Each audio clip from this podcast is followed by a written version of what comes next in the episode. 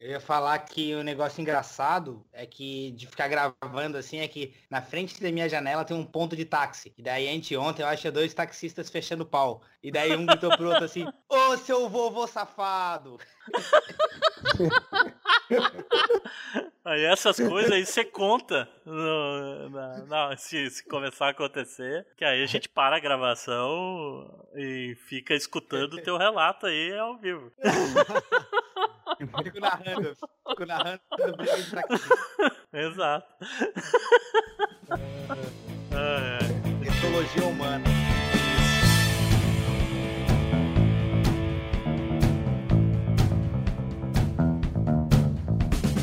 Olá pessoas, eu sou o João Montanha Dória. Eu sou o Edson Chuck. Marco Tirimarque. E eu sou o João Vicente, o João. E este é o Nicho.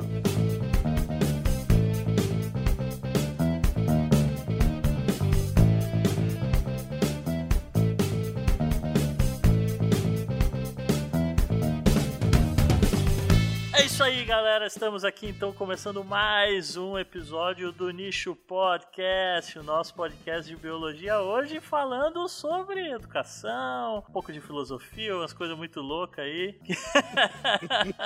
que vai dar o que falar, né, cara? Vai dar o que falar. E hoje aqui com meu amigo Chuck novamente. Valeu, Montanha. Satisfação inenarrável mais uma vez estar aqui presente em vossa companhia com esses lindos e maravilhosos ouvintes, né? Mostrando mais uma área de pesquisa, mais uma área de, da ciência, muito diferente de quase todas as outras que a gente já conversou até agora, mas além, apesar de ser muito diferente, todas elas sempre com muitas relações. Então, é um prazer, é um prazer. Estamos aqui hoje também com o nosso amigo Tiri. Seja bem-vindo de volta, Tiri. Ô, galera, grande prazer aí estar junto de novo, depois de um tempo afastado. E vamos que vamos aí, dar asas a, a esse bate-papo delicioso. É isso aí. E o nosso convidado de hoje, a gente tem um, um, convidado dessa vez. A piada é que o nosso convidado de série B, mas enfim, é, acontece ah. nesse mundo, né, cara? convidado de segunda, né? Um convidado de segunda. Convidado de segundona e tal, pá, mas, mas essas coisas acontecem. Já estivemos lá e voltamos. E o Inter uma hora volta também, João. É isso aí. Como diria o Chapolin Colorado, né? Nossa senhora, né, cara? Palma, palma, não priemos cânico, João. E o pior que falou que era, um, que era um convidado de segunda e eu pensei, putz, mas hoje não é terça? que bom. Seja bem-vindo ao nicho, João. Pô, valeu, Montanha. Satisfação, cara. Prazer, assim, sabe? Prazer mesmo estar tá ouvindo, estar tá participando. Já, já ouvi alguns programas aí, né, do nicho, gostei bastante. Pô, tô, tô animado, cara. Que bom, assim, que, que bom que vocês também tiveram interesse em estar tá trazendo gente, assim, da, de outras áreas, né? Que se formou na biologia, mas que hoje está atuando em outras áreas da pesquisa. A gente tem interesse em tudo. Definitivamente o nosso nicho, o nicho do nicho é muito largo.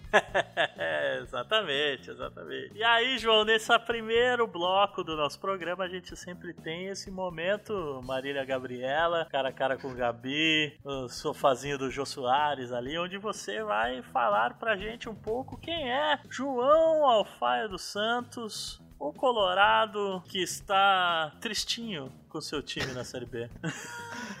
Então, né? Bom, meu nome é João, o Montanha já falou, eu sou colorado, não dá mais para esconder. Né? Eu tenho evitado falar de futebol esse ano, mas agora já não, não dá mais. Eu sou biólogo, ou melhor, sou bacharel e licenciado em biologia, né? É nóis. Uh, me formei na UFSC, me formei em 2009 2 uh, Fiz o mestrado na Educação Científica e Tecnológica, que é um programa da UFSC que envolve o CFM, o CCB, o SED e o CTC. Depois do mestrado, eu acabei pedindo retorno de graduado para filosofia. Estou terminando hoje a graduação em filosofia e comecei nesse ano o doutorado em educação, na linha trabalho e educação. Muito simplificadamente, as coisas que eu faço, esse sou eu. Mas também dá para falar de outras coisas, né? Hoje em dia, por exemplo, eu tô viciado em Clash Royale, tô jogando essa porra no celular direto. Ô, louco, velho. Caramba, vai, vai, se tratar, João. Isso aí é, é. Isso é doença, cara. Eu acho que o, o, hoje em dia tem aquela voga, né, de que viajar é muito bom, de que todo mundo quer viver viajando, que trabalhar viajando talvez seja o melhor emprego do mundo. Eu acho que o João interpretou esse viajar de uma maneira meio diferente. Eu também acho. Mas só para descontrair, pessoal. Ah, e como foi esse, esse, interesse pela educação dentro do curso de biologia, que é tão vasto de área, né? Sim. E sempre foi um, um interesse teu, assim, de atuar com o ensino, alguma coisa assim? Ou, ou foi algo que surgiu mais pro fim, quando chegou a hora dos estágios e tal? Como é que foi essa, esse caminhar para a educação? É, não foi um caminhar, foi meio que de supetão. Foi um tropeço, então. Foi um tropeço, cara, não foi um caminhar. Eu, durante a graduação, foram pouquíssimas as disciplinas da educação que me, que me cativaram, uhum. sabe? Eu tô dentro, da, acho, talvez, de um, de um grande grupo de egressos da biologia que faz a licenciatura por segurança, sabe? Sim. Se não der, se não der certo, enfim, né, vou dar aula. Eu tava nesse grupo. Não me interessava, apesar de ter gostado de fazer os estágios e tudo mais. Né? Durante a graduação, eu trabalhei num laboratório que eu não vou falar para preservar o laboratório, né? uh, de biologia molecular. Eu entrei nesse laboratório na segunda fase do curso, cara. Não sabia nada de ciência nem de biologia molecular. O que, que, um, que, que um cara sabe na, na, no segundo semestre do curso de, de graduação? Bater caneca. E olhe lá. né? e olhe lá, eu não aprendi até hoje. Eu não aprendi até hoje também. Eu também então... não sei como é que é, faz. E era um laboratório, biologia molecular, um laboratório que tinha um trabalho delicado de pipetagem, com materiais delicados, todo um cuidado para, enfim. E eu era um desastre, assim, sabe? Isso demanda para você trabalhar com isso quem gosta disso, tem, por necessidade, que ter uma coordenação motora fina muito apurada. Não era o meu caso. Quebrava material, óbvio que sem querer, né? De forma não intencional. Quem nunca? Contaminava a cultura de célula, sabe? Mesmo trabalhando na cabine, fazendo todos lá os procedimentos. Ah, liga ultravioleta, passa álcool, não sei mais o que, papapá. Acabava contaminando, enfim, não sei o que, que eu fazia. Enfim, eu percebi que o laboratório acabava não sendo para mim. Eu, eu fui pra ecologia no TCC, na ecologia me deu um pouco melhor. Gostei, assim, de fazer fazer. Cheguei até a tentar o mestrado na ecologia, mas não, não entrei. E quando eu me formei, Uh, comecei a trabalhar com educação e educação à distância, no Lantec, Laboratório de Novas Tecnologias, que fica na UFSC. É uma bolsa lá que é uma espécie de, de, de contratação de serviço, né? E o Lantec, me, de certa forma, ele me catalisou bastante para essa questão da educação, porque lá eu dividi a sala com pessoas da física, da matemática, filosofia, letras espanhol, letras francês, letras português, cinema, jornalismo, sistema de informação e design. Nossa, era tudo, era legal, tudo isso hein? na sala. Muito, não, ba bastante legal, sabe? Foram os anos de ouro do Lantec, né? Uh, o projeto estava com bastante financiamento, então tinha uma equipe muito grande. Então tinha uma troca muito grande dessas pessoas. No Lantec eh, foi que eu soube da existência de um programa de pós-graduação em educação científica e tecnológica. E, e os físicos que estavam com quem eu trabalhei lá, que foi o, o Elisandro, que hoje é professor da UFSC, o Chico e a Juliana, eles falavam muito bem do programa, assim, e me lançavam uma série de, de questionamentos, sabe, assim, que eu, que, eu, que eu realmente achava, assim, interessante. Então eu fui me informar, fui ver quais, quais eram os professores da biologia que orientavam nesse programa, e tinha na época a professora Adriana, Adriana Mor, a professora Suzane Cassiani e a professora Vivian Leiser, que foi minha orientadora. Eu nem lembro exatamente qual foi o projeto que eu submeti, mas acho que já envolvia livro didático e certamente evolução. Acabou sendo aprovado e, e comecei o programa. Só uma observação antes. Teve uma disciplina e um texto de uma disciplina que me chamou muitíssimo a atenção enquanto eu estava na graduação, talvez para as questões da educação, que foi um texto trabalhado numa disciplina que não é pedagógica, foi na disciplina de filogenia animal do CAI. Ele trabalhou com um texto que eu li aquele texto eu gostei demais. Falava de eugenia e relacionava questões da história da biologia e aquilo tinha sido cooptado politicamente, enfim. E aquilo me chamou a atenção. Eu lembro que até na hora que eu vi aquilo, até me chamou a atenção, cara, esse texto é de um professor da educação, mas ele parece destoar tanto dos textos de educação que normalmente se trabalham nas disciplinas pedagógicas, sabe? Que aquilo me chamou bastante atenção. E eu fiquei com aquilo na cabeça, olha. E aí, durante 2010, né, foi ano que eu trabalhei no Lantec, que eu preparei o projeto projeto para entrar no mestrado em 2011, eu fui me aproximando de autores da educação que faziam pesquisas na educação com uma perspectiva assim um pouco mais da história da ciência, da filosofia da ciência, da sociologia da ciência. O Nélio Biso foi um deles. O professor Char Belninho, da Federal da Bahia, uhum. é sim, outro, sim. um professor excelente. E fui me interessando, assim, sabe? E a ficha mesmo só caiu no segundo semestre do mestrado. Uh, eu percebi no primeiro semestre, que você tem as disciplinas obrigatórias ali, né? Uh, percebi a minha defasagem em questões da educação em relação aos colegas, seja talvez pela falta de experiência propriamente pedagógica, né? Seja por falta de leitura mesmo, que certos assuntos, certos temas para eles era, uh, eram corriqueiros e tranquilos de ser tratado. Para mim era tudo novidade. Eu ficava assim, cara, mas o que é isso? Quem falou isso? Ah, mas o que é tal coisa? E aí comecei a ler muito. Fui atrás, assim, tentar uma espécie assim, ah, vamos correr atrás do prejuízo, né, cara? No segundo semestre, fazendo uma disciplina didática das ciências, caiu uma ficha. Cara, quero estudar isso, quero ler mais sobre isso, quero conhecer mais sobre isso, sabe? E, e aquilo me, me cativou, assim. Legal. Tanto que eu pedi o retorno, o retorno de graduado para filosofia, não, não foi simplesmente à toa eu percebia que para discutir certas questões da educação, me faltava um background, que eu não via curso melhor para ofertar isso que não fosse a filosofia. Porque vários trabalhos falavam em política, em cidadania, em epistemologia, em ontologia, enfim, em ética, uma série de outros assuntos que, bom, eles são do domínio da, da filosofia, né? Sim, sim. Se eu quiser me debruçar sobre isso, talvez eu tenha que e aí pedir retorno de graduado e, e fui fazer a, a graduação em filosofia. E uma outra coisa que me motivou também bastante foi no começo do mestrado, eu tive aula de epistemologia e questões da educação, com um professor que ele era físico de formação, o professor Fred. Muito bom professor, eu gostava muito dele. E na terceira ou quarta semana de aula, não me lembro, ele fez alguma pergunta pra turma, estava discutindo epistemologia, né? Eu nem sabia o que era isso quando entrei no mestrado. E eu respondi alguma coisa também que eu não lembro o que que foi. Eu tava bem do lado dele, assim. E ele só falou, só virou para mim e falou assim: Ah, mas tu não sabe nada do que é ciência.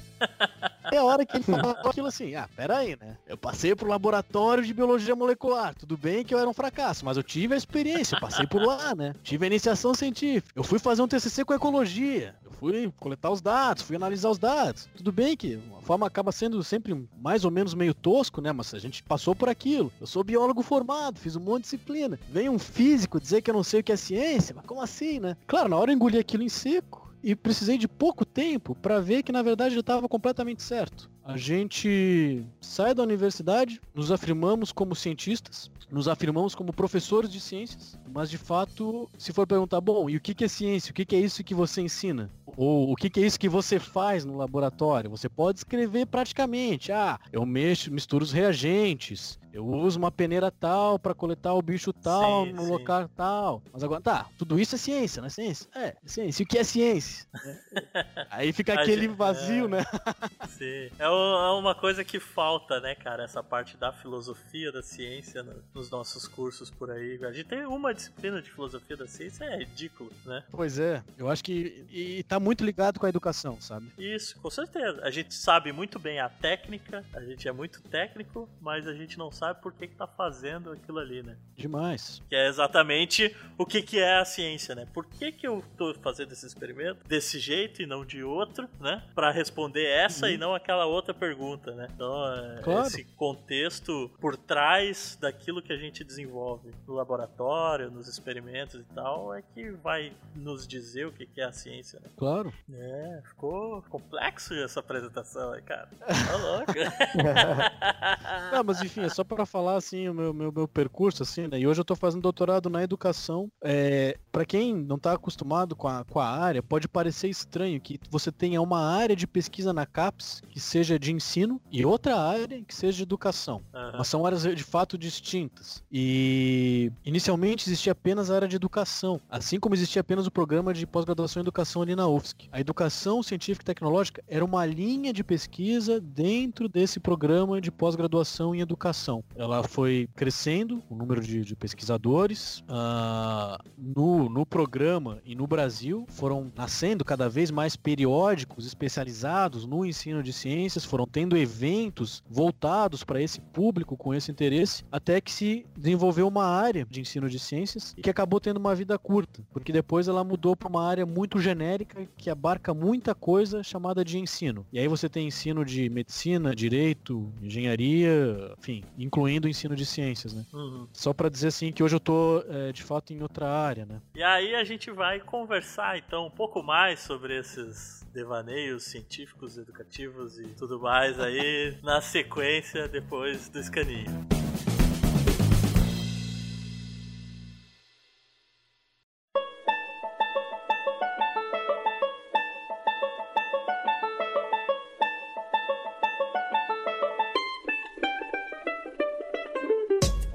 Isso aí, chegamos aqui para mais um escaninho do Nicho Podcast com os nossos recadinhos para vocês. Dando aquela tradicional volta pelas nossas redes sociais, acessem facebook.com/barra o Nicho Podcast, curta a nossa página, fique por dentro de tudo. Se você quer falar comigo pessoalmente, João Montanha Dória, você me acha lá no Twitter arroba Montanha Dória. E como sempre também a gente pede que você assine a página da Explora Web Magazine, nossa parceira aqui do nicho, facebook.com/barra barra Explora Magazine. Para ficar por dentro de tudo o que acontece, você acessa o nosso site em onichopodcast.wordpress.com e assina o nosso feed em feeds.feedburner.com barra onicho para receber nossos episódios automaticamente. E você que é adepto da Apple, você pode assinar o nosso feed pelo iTunes. Entre lá, deixe sua avaliação, a gente agradece. Você acha os episódios do nicho também no YouTube, assine nosso canal lá no YouTube YouTube. Você vai ter os nossos atrações lá para você escutar por streaming a hora que você quiser.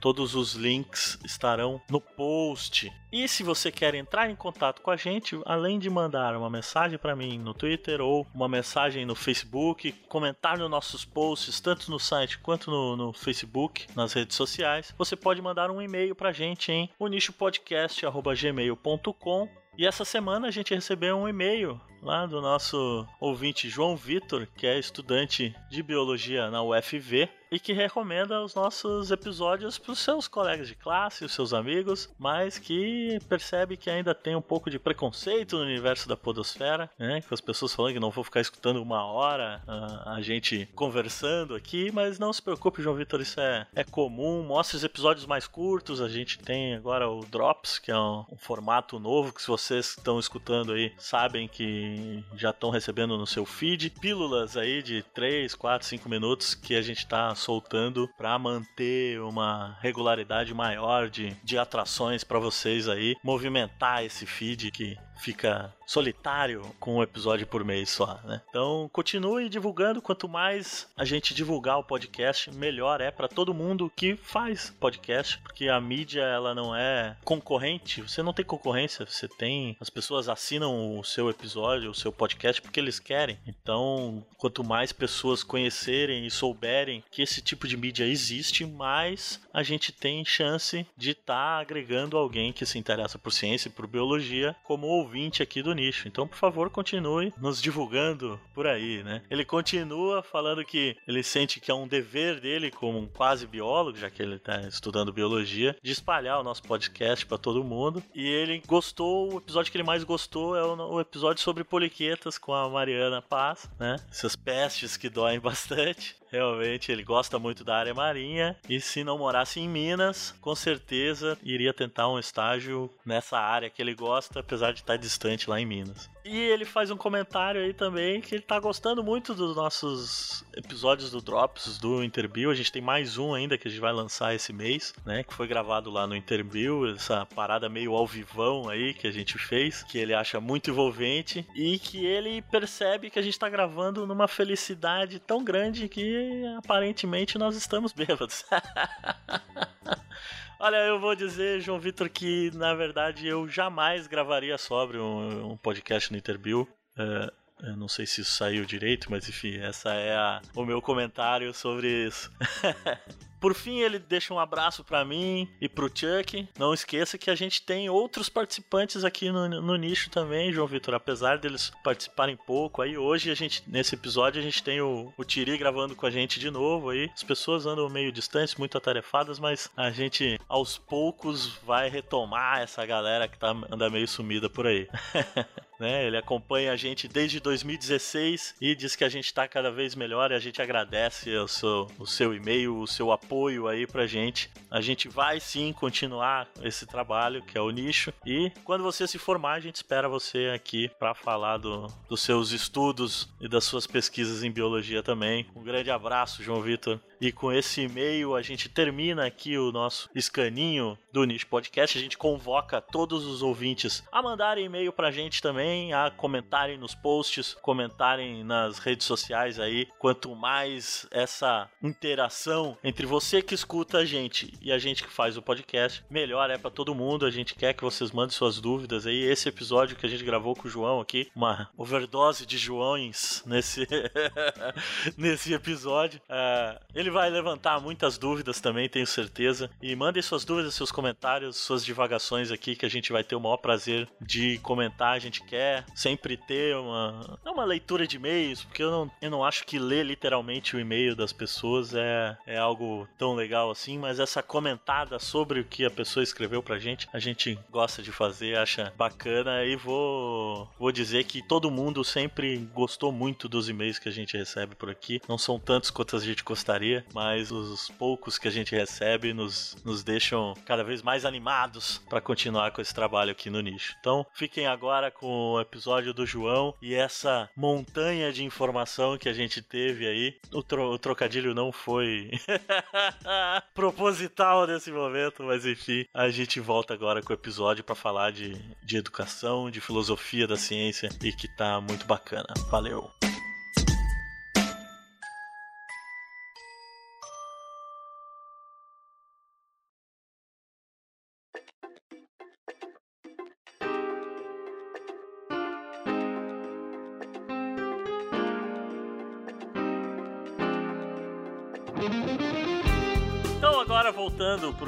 Bate-papo derradeiro aqui, a gente falou no, na nossa introdução ali e tal. E quando a gente pega os dois artigos que você fez, João, que uhum. serviram de parâmetro pra gente ter uma ideia da discussão. Hoje um pouco diferente do que, um pouco não, bem diferente do que os outros episódios, a gente não vai seguir um artigo específico para guiar a nossa discussão, a gente só teve um, uma ideia um pouco geral de um tema para nós conversar aqui, que eu sei que vai ser um papo bacana, né? Uhum. Tem dois artigos que você publicou nos, nos anais do décimo e do décimo primeiro Encontro Nacional de Pesquisa em Educação e Ciências, né? Uhum. Um de 2015, Pós-Modernidade e Formação de Professores, uma crítica ontológica, e o outro de 2017, desse ano agora, que é Conhecimento em uma abordagem ontológica na pesquisa e ensino de ciências. E esses dois artigos é meio que um paralelo que você faz, uma crítica com, com essa relação da, de uma filosofia mais ontológica e uma filosofia mais epistemológica para entrar na questão do, do ensino, né, da, da pedagogia em ciências uhum. mais específico, mas de um modo geral também, né? São digamos assim, linhas de pensamento, né? Que focam mais num e no outro. Você falou agora da tua apresentação e é um negócio que eu quero colocar, porque a gente sempre tem essa, essa história de explicar alguns termos, né? Uhum. E aí vou aproveitar o, o mestre aqui na, na parada para explicar pra gente ontologia e epistemologia, né? Eita! Porque é, é algo que se fala o tempo todo, né? Pô, se fala o tempo todo disso? Por incrível que pareça, cara, se fala o tempo todo disso. Sério? Volta e meia aparece isso em discussões e. Mas ninguém sabe explicar o que, que é, né? tá ligado? É algo assim muito. É verdade. É, é, verdade. Surge, volta e meia você acha em artigo e coisa. Uhum, uhum. E às vezes você lê a definição cinco vezes e continua, aí fala, me explica. Eu não, eu não consigo explicar ainda. tá, ó, Tiri, isso que você falou é ótimo, que pro, porque provavelmente vai acontecer a mesma coisa agora. Pode ser que eu fale, explique e vai continuar na mesma, tá, Tiri? tá valendo, vamos ah, tentar. Mas... Água é mole e pedra dura. É. E aí esse é um ponto que que eu queria que você explicasse pra gente um pouco, que são termos que surgem nessas discussões de educação é, muito recorrente em questões de filosofia, de ciência, por aí também. Tá, é, vamos tentar colocar, vamos começar pela epistemologia, pode ser, Montanha? Beleza. Então, de um modo geral, o que, que a epistemologia vai nos vai colocar pra gente? Olha, de um modo geral, a epistemologia, a primeira parte do, do termo, do, dessa palavra, é episteme, do grego, ela é traduzida por conhecimento. O- Os gregos, eles tinham três vocábulos distintos para expressar conhecimento, né? A doxa, que era opinião, vamos dizer assim, o chamado senso comum. Sim. né? A Sofia, que era conhecimento também, mas era mais relacionado a um saber de experiência, então relacionado a pessoas com mais experiência de vida, enfim, né? Vamos dizer assim, os sábios. E a episteme, que era tratado assim como um conhecimento fundamentado, um conhecimento mais rigoroso. Hoje a gente poderia traduzir por conhecimento científico. Então a epistemologia é o estudo dos fundamentos, das justificações da ciência, aquilo que fundamenta o conhecimento científico, em linhas gerais. Na história da humanidade, aquele período que a gente caracteriza como um período da Idade Moderna, ali do século XVI até o século XVIII, mais ou menos, se a gente admite que depois é o período chamado contemporâneo, basicamente a discussão desses séculos se deu em volta da epistemologia. As questões eram, bom, o que é o conhecimento, como o conhecimento é possível, qual a origem do conhecimento, como eu estou justificado para dizer que eu conheço algo, né? Posso, e quando eu falo conhecer algo, é conhecer algo muito de forma muito muito tosca, sabe? Por exemplo, que razões eu tenho para dizer que o frasco de remédio que eu tô segurando na minha mão aqui agora, ele é branco? Como é que eu tô justificado para dizer que eu sei que ele é branco, Então eu Sim. vou dizer, eu vou apelar para os sentidos, ah, porque eu vejo que ele é branco. E aí a filosofia começa a lançar os questionamentos. Bom, mas se esse frasco tivesse iluminado com uma luz diferente, que não a luz branca, provavelmente a cor dele seria outra. A gente Aham. aprende isso na física. Então, será que os sentidos são uma fonte confiável para você justificar que você conhece algo de fato? Será que se você se apoiar no seu sentido, né, na visão, você está justificando de uma forma confiável para você dizer, olha, esse frasco que eu estou olhando, ele é branco? Por aí vai, são questionamentos epistemológicos, sabe? Ah, não sei se ficou mais ou menos clara essa parte da epistemologia. Alguns manuais, alguns autores acabam colocando tudo como sinônimo: epistemologia, teoria do conhecimento e Ah. filosofia da ciência. Mas Só. isso não é nada concorde, tá? Vai ter gente que vai dizer que cada um é uma coisa, vai ter gente que vai dizer que os três dizem respeito à mesma coisa, mas basicamente ela está voltada para essa questão do conhecimento. O que é o conhecimento? Como que eu justifico o conhecimento? Que razões eu tenho para dizer que estou justificado quando eu digo que conheço tal coisa, que sei de tal coisa? Uhum. Isso seria epistemologia em linhas gerais. No século XX, a filosofia também continuou trabalhando muito fortemente com essa questão do conhecimento, com a questão epistemológica. E aí você tem tanto o pessoal de um racionalismo extremo, racionalismo não é uma palavra boa, mas assim, que tenta fundamentar até a última instância através da razão e através da lógica o conhecimento, né, os chamados analíticos, e um pessoal que vai pro extremo oposto, que mostra lá, olha, a razão ela te coloca em, em contradições que pela própria razão você não consegue resolver, então tem que abdicar, então todos os conhecimentos são válidos, bababá, bababá, né? Você tem o extremo formalismo de um lado e, vamos dizer assim, um irracionalismo ou um relativismo do outro, que quer dizer que todas as formas de conhecimento, tanto do senso comum quanto da ciência, se equivalem. Uhum. Enfim, isso é linhas muito gerais, e me perdoem aqui, mas muito toscas, é o que seria epistemologia. Não, mas a gente é tosco mesmo, não tem problema. Não, vocês não são, não. Nem um pouco. Eu entendi. Uga, buga.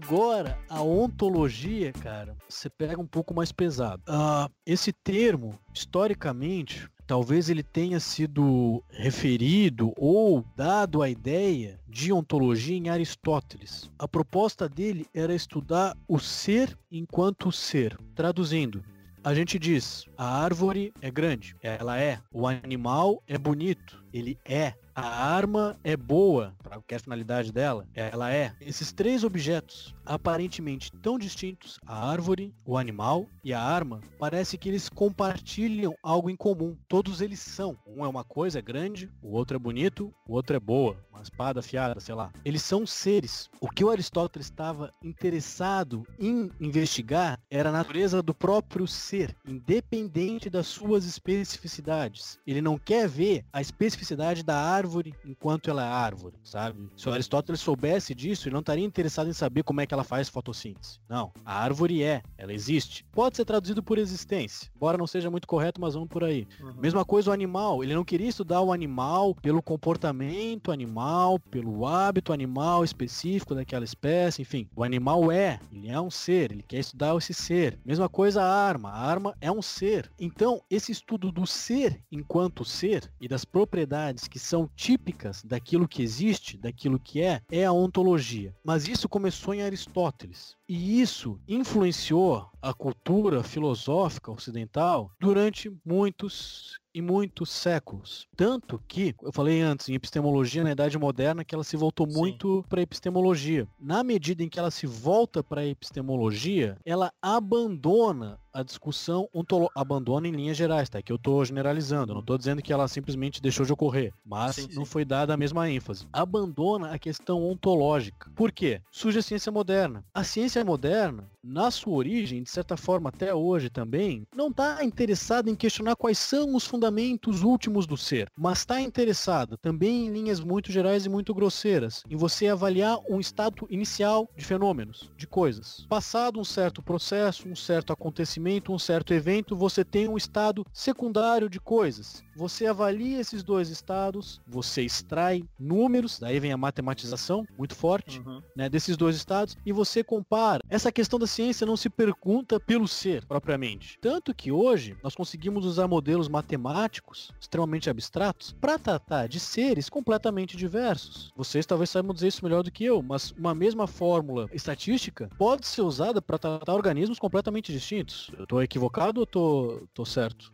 Tá? Dependendo do que, que você está querendo responder com a pergunta, sim. O organismo de estudo independe, né? Pois é, isso é bem típico, assim, né? Você, você, o ser independe, né? Uhum. O organismo ali, olha, eu não sei, ele pode estar se referindo a caranguejo, pode estar se referindo a uma planta do mangue, enfim, né? Mas o que interessa são os dados, são essa matematização que você extrai de um estado inicial e compara com o estado secundário. A ontologia que eu estou estudando hoje e que eu busquei também muito grosseiramente tratar nesses artigos aí que eu publiquei no IMPEC, é uma ontologia de, de cunho marxista. O Lukács, que é o filósofo que eu estudo, um filósofo húngaro do século XX, ele foi um dos que reparou que, olha, grande parte da discussão filosófica deixou a problemática ontológica totalmente de lado. Não era importante. Tanto que o que eu comentei anteriormente do Círculo de Viena, dos positivistas lógicos do começo do século XX, tem uma frase lá do filósofo que não é exatamente assim, mas é, é essa a ideia. Não me interessa saber se a montanha existe. Me interessa saber a altura da montanha, né? O comprimento dela, enfim, as propriedades dela. Mas a montanha em si, para mim não faz diferença se ela existe ou não. Uhum. O Lukács foi um filósofo que reparou que a discussão ontológica, ela foi deixada de lado em boa parte da tradição histórica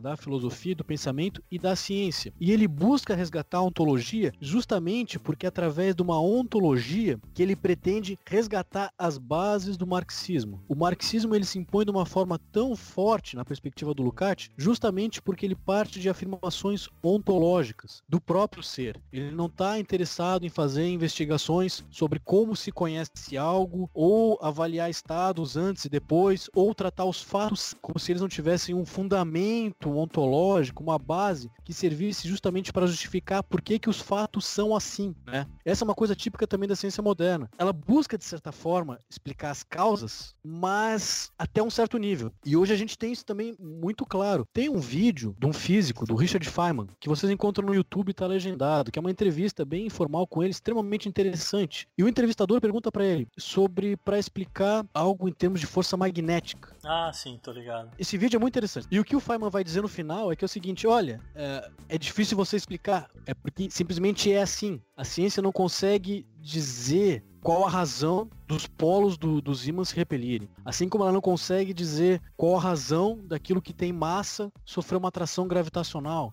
existe esse comportamento na matéria, na realidade. Sim, a gente só sabe que existe, né? Justamente, isso é colocado, sabe? Agora, por que que é assim? Putz, a ciência não, não tá interessada nisso. Ela até pode, ela vai buscar até responder isso, ou vai tentar, mas chega num nível que ela não consegue. Busca essas justificativas, e no caso da realidade social em específico, desse autor que eu estudo. Ele quer estudar, bom, se a árvore é um ser, se o animal é um ser, se a arma é um ser, a sociedade também é um ser. E ele quer tentar encontrar a gênese, o fundamento, o processo que levou a ser a sociedade, a ser aquilo que ela é hoje. Essa é a busca ontológica dele. E é isso que ele quer resgatar para o marxismo. Ou melhor, ele quer renovar o marxismo, ele se propõe uma renovação do marxismo através da ontologia. É normal uh! que tenha ficado confuso, porque é confuso mesmo, não é fácil. Sim, Hoje em dia você vai ter perspectivas as mais diferentes possíveis que usam a mesma palavra. Vão dizer ontologia para isso, ontologia para aquilo. Tem uns que vão dizer que a ontologia não existe mais, que não faz sentido você querer buscar a essência das coisas ou o fundamento das coisas, as coisas simplesmente são, enfim. Mas é, é, eu acredito hoje, fazendo pesquisa em educação, se é um ser, né, se tem existência, se é um ser, se é um ser determinado, ele é passível de inteligibilidade. Se ele tem inteligibilidade, é passível de ser estudado. E isso ontologicamente, vendo quais são os fundamentos, o que é aquilo que dá origem àquele ser a ser aquilo que ele é e não outra coisa. Só uma coisa assim para você ver como talvez isso não seja tão, tão estranho pra gente, nem tão difícil. Na biologia a gente estuda a ontogenia, não estudamos? É, então. Quando, é, quando a gente fala de ontogenia na biologia, a gente significa normalmente o quê? Ah, a origem do... Desenvolvimento embrionário de um certo ser. Na filosofia... De onde que ele surgiu, de onde que ele veio, né? A origem até o que é agora. Na filosofia você estuda a ontologia, você não quer ver a, a, a gênese nesse sentido do ser, mas você quer estudar o ser pelo ser, né? O próprio ser.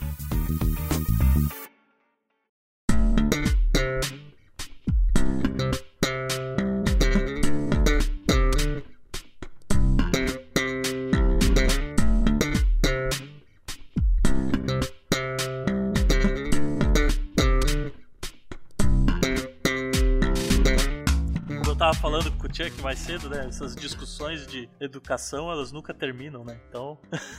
É, como, to, como, toda pesquisa, nunca nenhuma pesquisa em nenhuma área, né? Seja em ciência da natureza, seja em ciências sociais, ela nunca tem fim. Sim, mas um experimento de ecológico e tal, terminou ali na coleta, analisou os dados, é isso, qual é o próximo passo. Mas essas discussões mais teóricas, principalmente da evolução, elas meio que não chegam à conclusão, então sempre é algo meio aberto, porque é um processo em evolução, né? Então... É, é, de certa forma, sim. E eu acabei também. É até bom estar tá comentando isso, porque eu dei uma certa guinada de perspectiva, sabe, uhum. Montanha. Meu mestrado foi num programa e agora eu tô fazendo doutorado em outro programa, né? Uhum. A rigor, o meu mestrado foi em uma área, a área de ensino. Quando eu entrei, eh, na CAPES mesmo, ela ainda tinha um outro nome, ela se chamava Ensino de Ciências. Depois a gente uhum. pode até comentar sobre isso, sabe? Uma série de, de questões eles cortaram essa área, que era número 46, ensino de ciências, e virou uma área ensino. Uhum. Genérica, que contempla Tudo. infinitas coisas. Ensino de engenharia, ensino de medicina, ensino de direito, enfim. Uhum.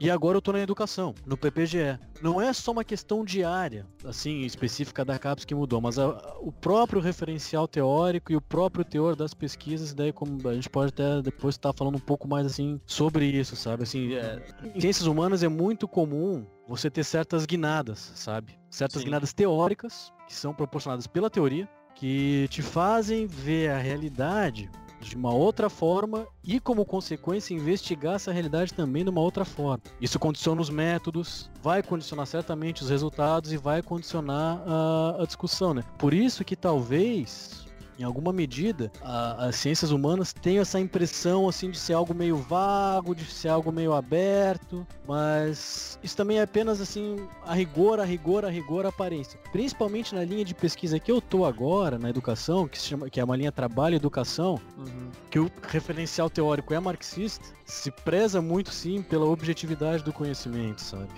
Mas enfim, isso a gente pode discutir, conversar com calma durante o programa, né? Sim, sim. Então, tu acha que a tua área de conhecimento é naturalmente mais dinâmica do que outras áreas da, outras áreas da ciência, como ecologia, genética, talvez porque o input de conhecimento, a mudança de referencial teórico seja mais rápido na tua área? Porque, embora a gente também tenha sempre, a, a gente agregue conhecimento a outras teorias, na ecologia, na genética, enfim, são, é um processo muito lento de mudar grandes frentes dessas áreas, né? Você acha que talvez na tua área de ensino seja mais dinâmico isso, mais rápido? Deixa eu ver como é que eu posso responder a tua pergunta, Chuck. Fez sentido a minha pergunta? Fez sentido sim, fez sentido. Não, deu, deu pra entender perfeitamente. Eu só acho o seguinte, assim, ó, a gente tem que tentar analisar essa pergunta, que é muito boa, tentar situá-la historicamente, no seguinte sentido. Uh, as ciências da natureza, como forma de produção de conhecimento sobre a realidade, elas são muito anteriores às ciências chamadas humanas. E dentro da ciência da natureza, a biologia muito mais recente que a química e que a física. Sim. Basta, se a gente se, nos remetemos aqui, né, a Newton, por exemplo, no século XVII, o que ele já tinha em termos até de um rigor matemático para conseguir objetivar as fórmulas dele era muito avançado, coisa que a biologia talvez só tenha acontecido no século XX, com um rigor, desenvolvimento matemático assim um pouco mais profundo. Talvez ali o, Galton, né, o Francis Galton no final do século XIX, é, a questão da estatística tenha dado esse, vamos dizer assim, para usar a palavra que você usou, né, esse input de uma ferramenta matemática mais rigorosa para os estudos em biologia. Mas ainda assim, comparado nas ciências naturais, a biologia como forma de conhecimento era muito mais recente do que as outras ciências naturais. E as ciências sociais sociais, para você ter uma ideia, é, tradicionalmente se buscou um rigor, ou melhor, um status de cientificidade para a realidade social só no século XIX, sabe? Mais especificamente, assim, foi com o Durkheim. Antes dele, ali no finalzinho do século XVIII, o Conte já tenha proposto isso, sabe? Colocar um estatuto assim de vamos tratar a realidade social numa perspectiva científica, sabe?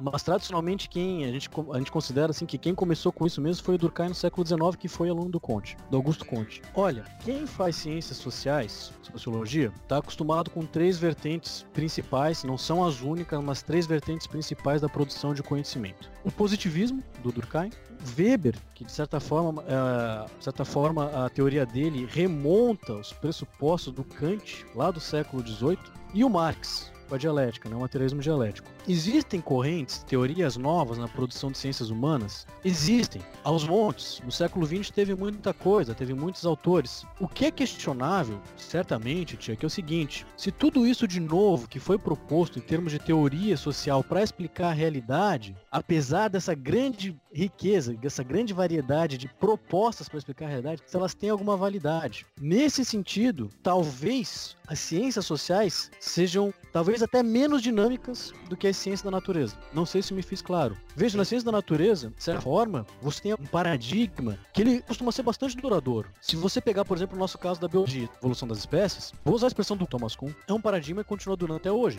Houve aperfeiçoamentos, houve modificações, óbvio que houve, né? Quando Darwin formulou a teoria dele, não, não, não, não se tinha nem cunhado sequer o termo genética, né? Que é do século XX. Isso quer dizer que a teoria dele foi superada pelas novas, vamos dizer assim, vertentes, ou aperfeiçoamentos, ou enriquecimentos que foram sendo descobertos sobre os processos evolutivos? Eu acho que não. Eu acho que a proposta do Darwin, que é do século XIX, continua perfeitamente válida hoje no século XXI. A mesma coisa as leis de Newton, por exemplo, do século XVII. Se você for explicar a mecânica dos corpos macroscópicos, os corpos maiores, continua perfeitamente válida. É óbvio que se você quiser explicar esses corpos assim maiores, simples, né, a teoria da relatividade, de uma mecânica moderna, uma física moderna, você não vai conseguir. Uh, mas isso não invalida a teoria, né? As propostas do Newton. Então, assim, eu acho que essa tua pergunta é muito interessante, porque leva a gente a questionar realmente até que ponto há a produção de teorias novas. E tanto faz isso, nas ciências sociais ou nas ciências naturais. De fato, se a gente parar para perguntar o que a gente produziu em termos de conhecimento biológico,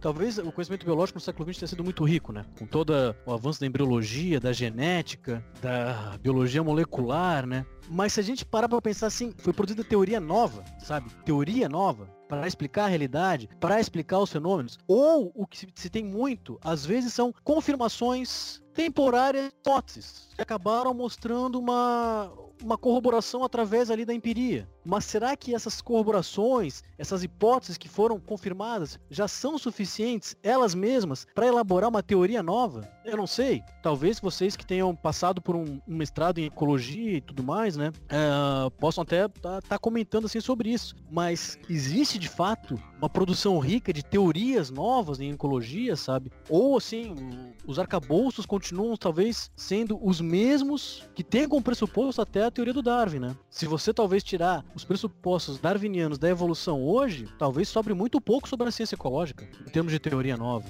Mas, enfim, aqui eu tô só pensando aqui alto assim em relação à tua pergunta porque ela foi muito boa. São incessante de conhecimento em todas as áreas. Talvez até por razões políticas e econômicas, você tenha a proliferação de produtos acadêmicos muito mais rápido hoje do que há poucas décadas atrás. Vamos falar aí 40, quatro décadas, três décadas, enfim. Quando ainda não tinha esse padrão de você vai fazer um mestrado em dois anos e você vai fazer um doutorado em quatro anos. Né? O uhum. tempo era muito mais flexível. Então se tem essa produção de conhecimento incessante. O que eu acho que é questionável é se essa produção cada vez maior de conhecimento em todas as áreas, ciências naturais, ciências sociais, elas realmente trazem teorias genéricas, amplas, válidas para explicar a realidade. Eu sou um pouco cético quanto a isso. Eu acredito que, em termos de teorias, nós estejamos passando por um período talvez engessado. Apesar de se ter muitos dados, se ter muitas hipóteses, as confirmações, enfim, sabe? Mas é questionável que tudo isso seja rico o suficiente para você formular uma teoria nova.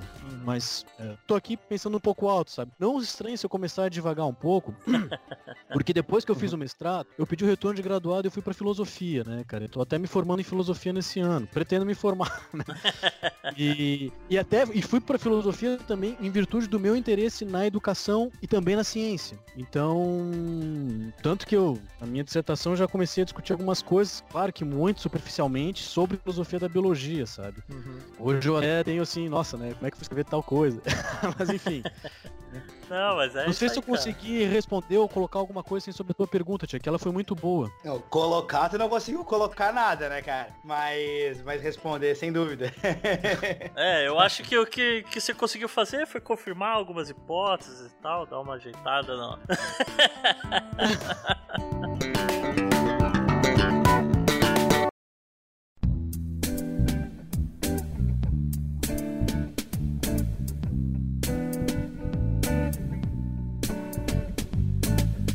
tem pano para uma longa discussão, né? Total, total. Mas eu acho que, que tem muitas verdades, sem dúvida. Acho que, sem dúvida, o progresso científico dos últimos anos, é, ou das últimas décadas, é absurdo. A gente tem muita ferramenta nova, muita tecnologia nova, muito mais forma de comprovar várias das nossas teorias, mas nessa, nessa escala maior, assim, eu vejo até uma certa dificuldade em conseguir concatenar tanta gente produzindo ciência em tantos lugares do mundo, publicando os resultados em tantos periódicos diferentes. É difícil concatenar tudo isso, confluir isso, né, para uma coisa maior, né? É, Até porque o objetivo também não é esse, né? Sim. Pois é, já, já teve esse objetivo, né? Tanto por parte de físicos quanto por parte de filósofos, já se buscou algumas vezes na história uma espécie de teoria do tudo. Sim, sim. Que visasse justamente você aglutinar toda essa produção científica sobre diversas áreas a fim de formular uma única teoria. E não é à toa que os físicos puxam essa sardinha pro campo deles, porque, né, uh, pelo fato de ser uma ciência com tradição empírica empírica muito forte, rigorosa, né, e mais antiga do que as outras, é, tentam buscar através da física, né, uma, uma espécie de teoria do tudo. No começo do século XX,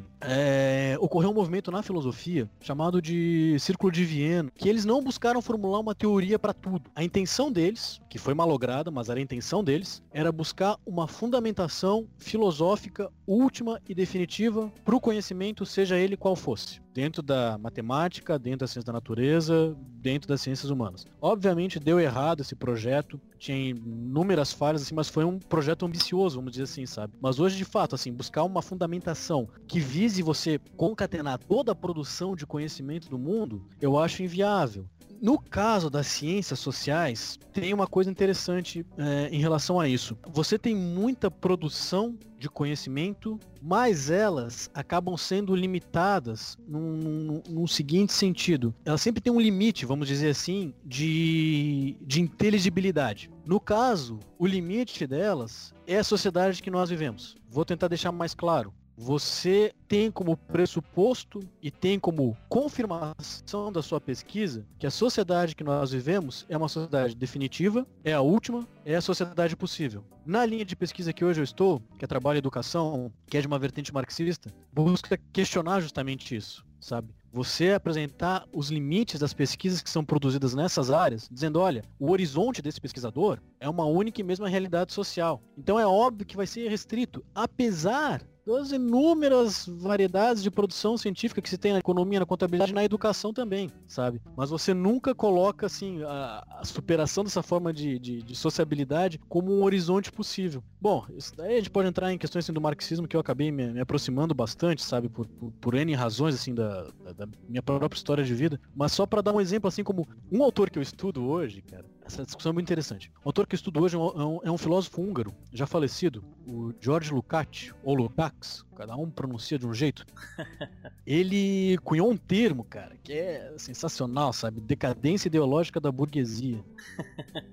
Justamente para mostrar, assim, sabe, um, um, aparente paradoxo. Você tem uma proliferação de produção científica nas várias áreas. Claro que ele está olhando mais para ciências sociais, mas você tem nas várias áreas, uhum. sabe? Mas sempre extremamente limitado e sempre extremamente é, incapaz de analisar uma realidade na sua totalidade sabe? Totalidade, no caso aqui eu tô falando, vamos dizer assim, é, em caso de ciências sociais, né? Aquilo que visa garantir a produção, a existência e a reprodução dos seres humanos. Esses elementos nunca são questionados nessas pesquisas. Então, o Lukács fala que, apesar de você ter uma enorme produção científica, é uma produção científica incapaz de explicar a realidade em última instância. Ele vai chamar todo esse conjunto de, diversos, vamos dizer assim, departamentalizações que vão se criando de decadência ideológica da burguesia. Se ele, ele faleceu assim, década, no ano de 1971. Se ele fosse vivo hoje, olhasse a universidade, visse departamento disso, departamento daquilo, não sei mais o que, não sei mais o que, não sei mais o que, visse todas essas pesquisas e elas incapazes de juntas dar uma questão de inteligibilidade para a realidade, ele ficaria assim, acho que ele olharia isso, teria uma síncope e acabaria indo pra tumba de novo, sabe? Mas é.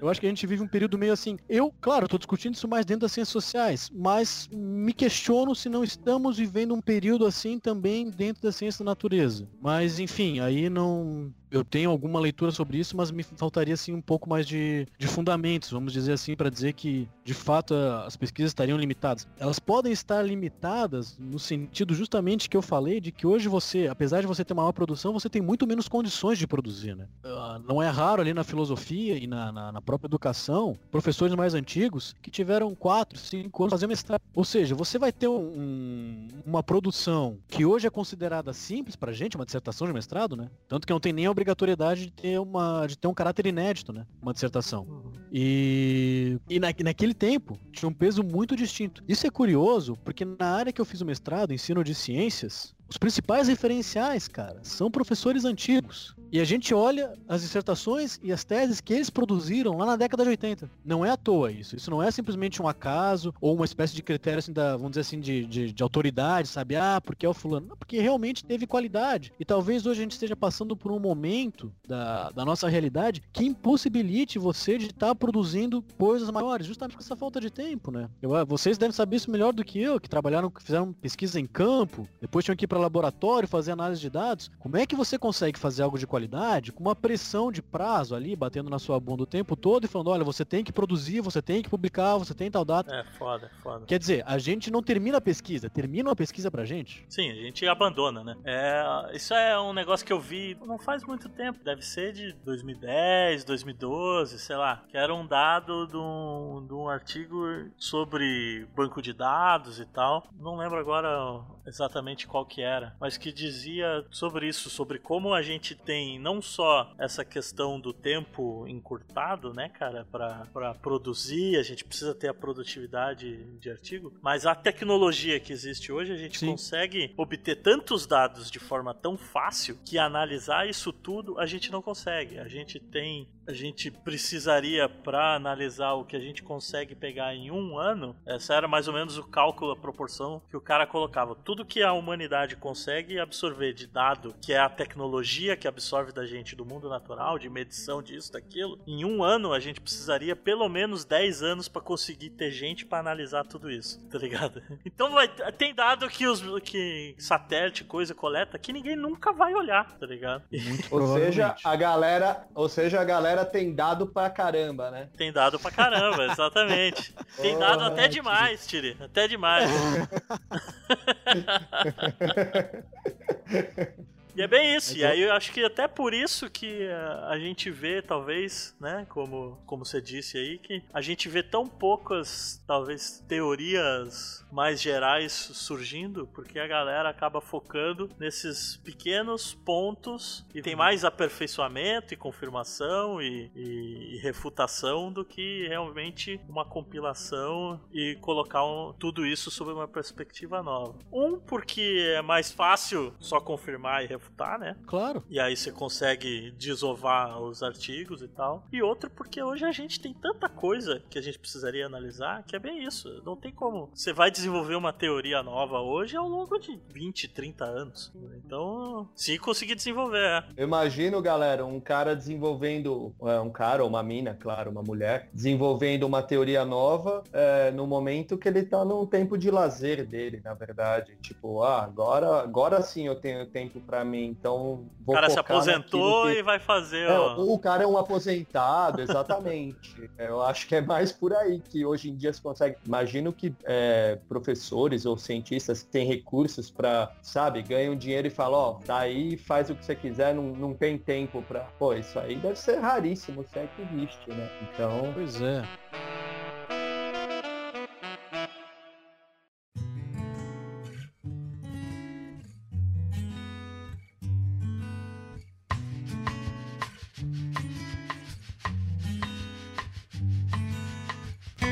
Só uma questão da educação assim, que, que, é importante comentar. Eu falei né, que, que eu dei uma, uma, uma mudada de perspectiva e, e, eu ainda não estou bem. não assentei bem as bases dessa nova perspectiva em que eu estou analisando a questão da educação hoje. Só para colocar uma, uma diferença talvez muito profunda que tenha marcado o mestrado em relação agora a essa linha que eu estou no doutorado é o seguinte: no ensino de ciências, embora isso não seja geral, isso é um aspecto em comum compartilhado por muitos pesquisadores, né, por muitos cientistas, de que você consegue consegue de alguma forma mudar a sociedade a partir do ensino, a partir da escola. Se você tiver uma educação diferente, professores formados diferente, currículo de formação de professores diferente, um currículo na escola diferente, práticas na escola diferentes, você vai ter pessoas que irão fazer uma sociedade diferente. Isso é compartilhado pelos pesquisadores, cientistas, intelectuais da, da área de ensino de forma geral, tá? Aqui eu estou sempre generalizando, não, não universalizem isso que eu digo nessa perspectiva que eu tô agora, ela vai parecer a muitos como pessimista, mas é, eu acho que ela é mais realista, em certo sentido. Ela entende o seguinte: cada época histórica e cada sociedade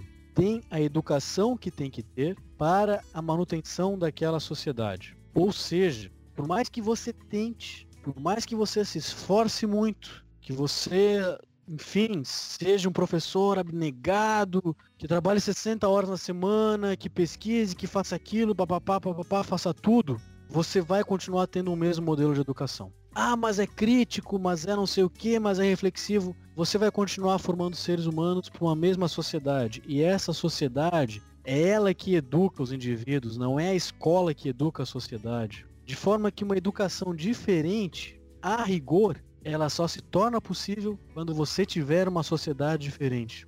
Isso para muitos vai parecer pessimista, porque bom, então tem que mudar a sociedade, né? Tem que ter uma revolução ou ter alguma coisa assim para você ter uma educação diferente. A rigor é, hoje a gente forma pessoas que se não forem proprietários de algum meio de produção da vida, vão ter que vender sua força de trabalho para quem é proprietário de algum meio de produção, como é o caso de nós quatro aqui. Tanto faz se você vende a sua força de trabalho para um órgão público, para o Estado, ou para uma empresa privada. Você vai estar tá comercializando a sua vida do mesmo jeito, sabe? O serviço público você tem algumas garantias a mais, alguns direitos, enfim, uma situação melhor, mas a relação fundamental não muda. Ou seja, tem um certo idealismo, idealismo no sentido assim de acreditar de que, ah, vamos mudar o mundo pelo conhecimento, daí muita gente fala que a gente vive uma sociedade do conhecimento, numa sociedade da informação, não sei o quê.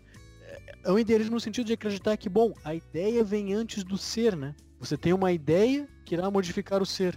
Quando, uma perspectiva materialista, É sempre o ser, é sempre aquilo que existe, que determina e que modifica as ideias. Basta ver as nossas mudanças de pensamento, de, de ideias que a gente passou ao longo da vida. Bom, para quem quiser acreditar que isso foi devido a alguma influência religiosa, enfim, ok, nenhum problema quanto a isso, mas é, não é por aí que, que normalmente se trabalha. Nós estabelecemos relações com os outros, né, com outros que já existem, e isso vai nos transformando. A mesma coisa a educação, sabe? Você é, hoje em dia se fala muito, né, tem que ter uma educação crítica e coisa e tal, coisa e tal. Ok, você vai ser crítico. E aí o que, que você vai ser sendo crítico nessa sociedade? Algo vai se impor sobre você. Para você ter uma educação diferente, relações humanas diferentes, pessoas diferentes, se demanda necessariamente que você tenha uma sociedade diferente. Então não é a escola que vai determinando a sociedade, mas é o contrário.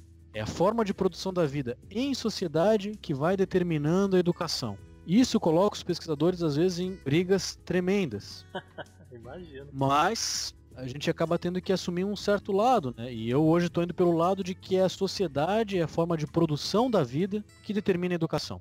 Como vai ser essa educação numa sociedade diferente, superando esse modo de vida que nós temos hoje? Não sei. Aí seria fazer futurologia, sabe? Aí seria assumir realmente uma postura completamente é, anticientífica. Mas o fato é que isso mesmo só se torna viável em outra forma de produção da vida com outras relações humanas, sabe? Mas enfim, eu sei que quem ouvir isso e quem for mais ligado à área de ensino, ou o pessoal que gosta muito de Paulo Freire, vai querer jogar pedra em mim, sabe? Mas dentro da educação tem esses debates, sabe? E a gente tem que acabar se posicionando. Ah, e é para isso que, é, que a gente levanta o debate exatamente para isso, para que a discussão ocorra, as ideias sejam trocadas e que, quem sabe, a sociedade mude, né, velho? Galera, não é isso, João? Tudo bem, tudo bem.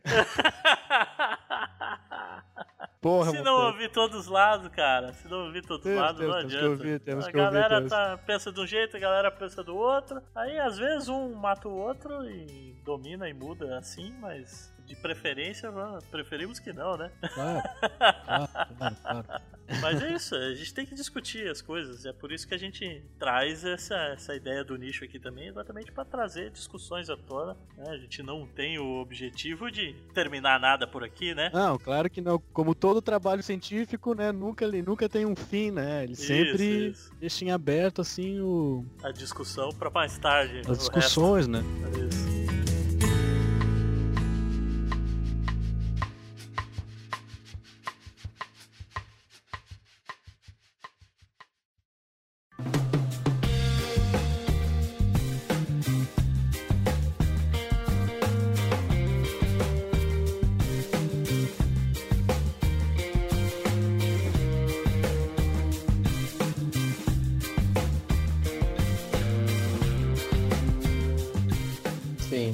Não, interessante, João. Aprofundou o assunto, na verdade. E assim, faz a gente poder... pensar. Né? Faz a gente pensar. E assim, assim como você, é, eu não quero delongar muito, mas é, dá para pensar em outros aspectos, por exemplo, ah, mudando, se atingir um ponto crítico, digamos, as pessoas mudarem seu, seu conjunto ideológico, seus conjuntos ideológicos, uhum. a ponto de todo mundo, eu sei que por mais utópico que pareça, mas começar a ser, a ser mais altruísta, digamos assim, parar de pensar um pouco em si, olhar um pouco para os irmãos mesmo, né? Como uhum. dizem uhum. alguns por aí. É, quem sabe a gente não consiga chegar lá, né? Essa mudança que parece tão distante, mas na verdade, se cada um fizer um pouquinho de si, é, mudar, né? Primeiro tem que mudar, passa por essa mudança, essa evolução que a gente está falando. Mas assim, hum. isso dá pano para manga, vai longe. Cara. Então, é, não vamos se ah. delongar muito nisso daí, porque é. senão vamos ter que fazer mais três podcasts aqui. Mas só para só pra ter uma ideia, só vou citar aqui, vou, vou, vou, ser, vou ser breve, tá? Porque você deve estar com raiva de mim já. Não tô não, João. Imagina. Isso, cara. Meu irmão. Isso, pô, valeu, Tiri. Ó, daí agora.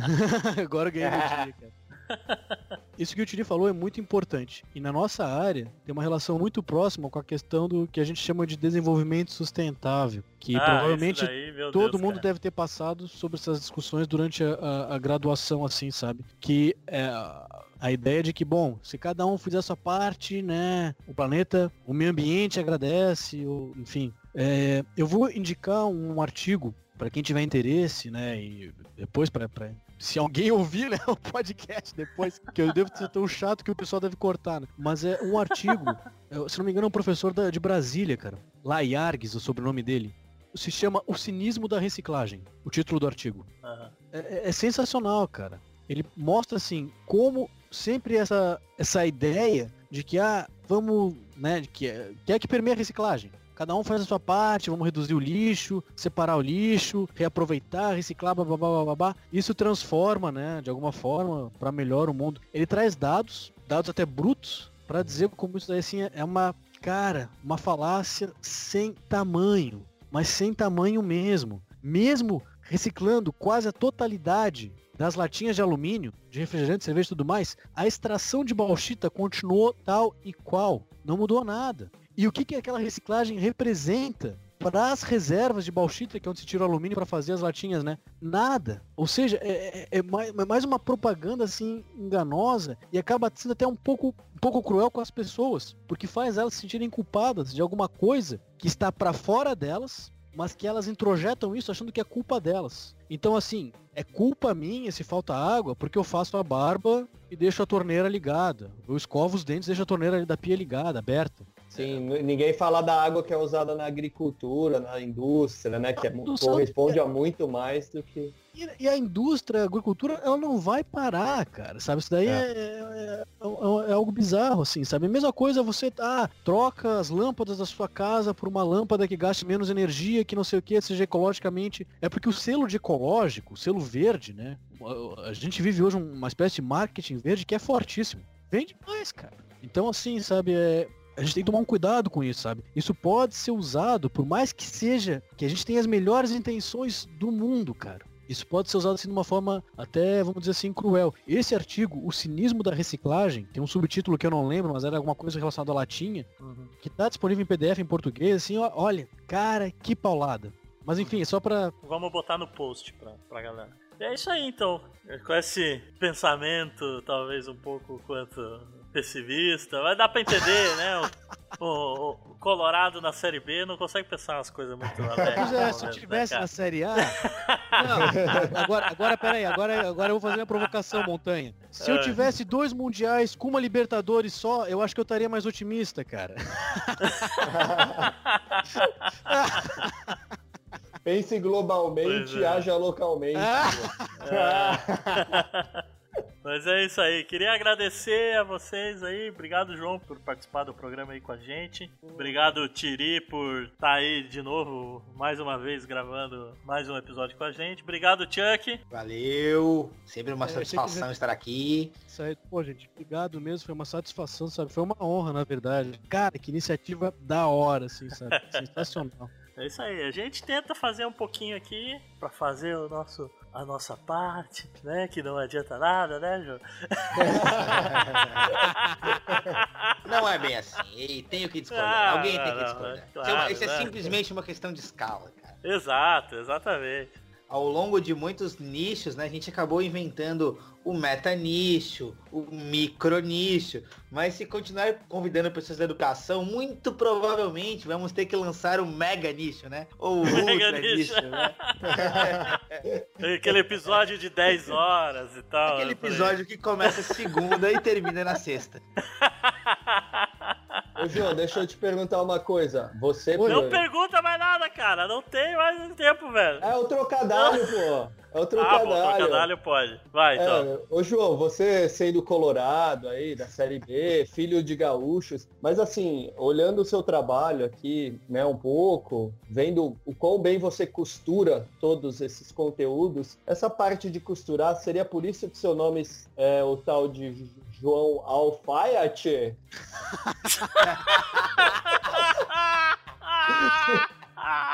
Piada tosca que só o tio ri. É ou é pra comer? Ô, João Alfaiate? Geriatria. Vai, sai costurando, só não faça isso no trânsito. Por isso que o time existe, galera. Ai, ai, ai. existe. Eu sou um mero coadjuvante. E com esse trocadilho escrotíssimo, a gente termina esse episódio do Lixo por aqui. Muito obrigado a todos vocês que nos escutaram até este momento e até o mês que vem com mais um episódio do Nicho. Falou! Até mais! Valeu, galera! Fora Temer! Da hora, Rafa.